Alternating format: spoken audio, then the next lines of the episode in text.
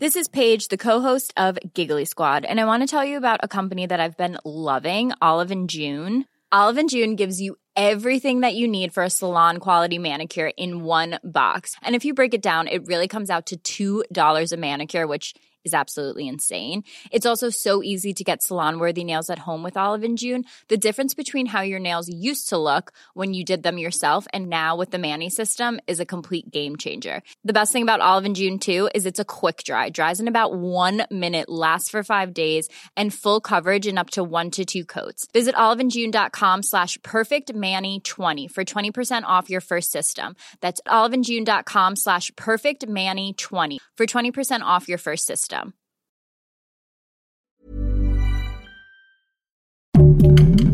Heraldo Podcast, un lugar para tus oídos. Ahora sí, empieza lo bueno. Los presidenciables ya están trabajando para iniciar sus campañas electorales. Esto es Primera Plana de El Heraldo de México.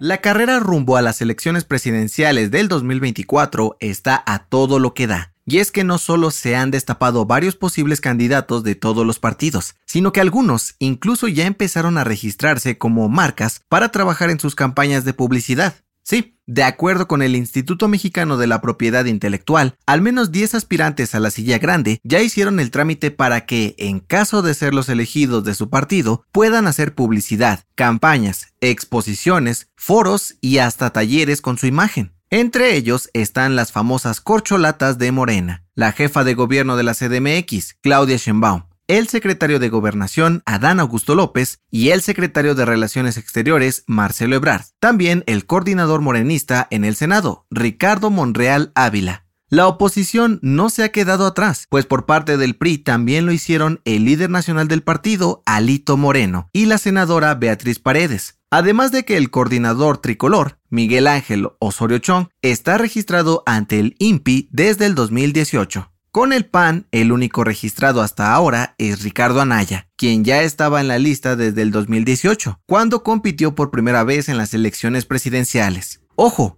Aún ningún partido ha definido a su candidato, pero estos personajes ya se están preparando para poner en marcha sus campañas. Gracias por escucharnos. Si te gusta Primera Plana y quieres seguir bien informado, síguenos en Spotify para no perderte de las noticias más importantes. Desde hace casi un año, hemos escuchado un montón de veces sobre el desplazamiento forzado que han sufrido miles de personas debido a la guerra entre Rusia y Ucrania. Pero, ¿Sabías que en México también pasa esto?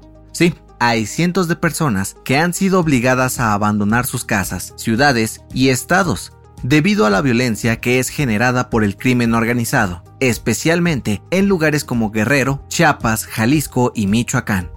Y precisamente en Michoacán, el municipio de Coahuayana se ha convertido en un refugio para familias y víctimas del asedio de grupos como los Caballeros Templarios o el Cártel Jalisco Nueva Generación. De acuerdo con las autoridades locales, en poco más de nueve años han ayudado a más de 1.300 personas a reubicarse lejos de estos problemas. Para esto, el ayuntamiento ha trabajado para ofrecer terrenos de bajo costo, para que las familias tengan acceso a vivienda digna. Además, la Policía Municipal y Federal se unieron a las guardias comunitarias y grupos de autodefensa para hacer de esta ciudad una de las más seguras del estado. Sin embargo, saben que aún tienen mucho trabajo por hacer, por lo que aseguraron que seguirán impulsando a esta comunidad para ayudar a la mayor cantidad de gente posible. En otras noticias, lo que faltaba, la Secretaría del Medio Ambiente de la Ciudad de México dio a conocer que están analizando sustituir el agüehuete de Paseo de la Reforma en primavera, si no crece adecuadamente. La dependencia aseguró que el árbol aún muestra signos de vida, pero no ha brotado como se esperaba. En noticias internacionales, este sábado 21 de enero se registró un tiroteo en la ciudad de Monterrey Park, en California, Estados Unidos, durante las celebraciones del Año Nuevo Chino. De acuerdo con las autoridades, el incidente dejó un saldo de 10 personas muertas y 10 heridos. La policía local informó que el presunto autor del ataque fue encontrado muerto dentro de una camioneta cerca de Los Ángeles. Y en los espectáculos, la Fiscalía de Bolivia giró una orden de aprehensión en contra del reggaetonero Don Omar por el supuesto delito de estafa agravada, luego de aplazar dos conciertos en el país sudamericano este fin de semana. El dato que cambiará tu día. Vas, Hazlo. No hay moros en la costa. Seguramente alguna vez has dicho esta expresión para referirte a que no hay peligro para hacer o decir algo, pero ¿sabes de dónde viene esta expresión? De acuerdo con la Real Academia de la Lengua Española, esta frase nació en el siglo XV en España, cuando los moros o piratas provenientes del norte de África trataban de invadir las costas para atacar y capturar hombres, mujeres y niños y así venderlos como esclavos.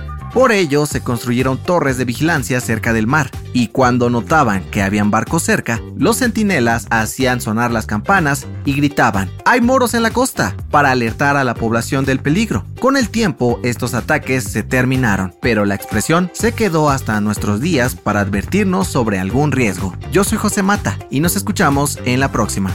Esto fue Primera Plana, un podcast del Heraldo de México. Encuentra nuestra primera plana en el periódico impreso, página web y ahora en podcast. Síguenos en Instagram y TikTok como El Heraldo Podcast y en Facebook, Twitter y YouTube como El Heraldo de México. Hasta mañana.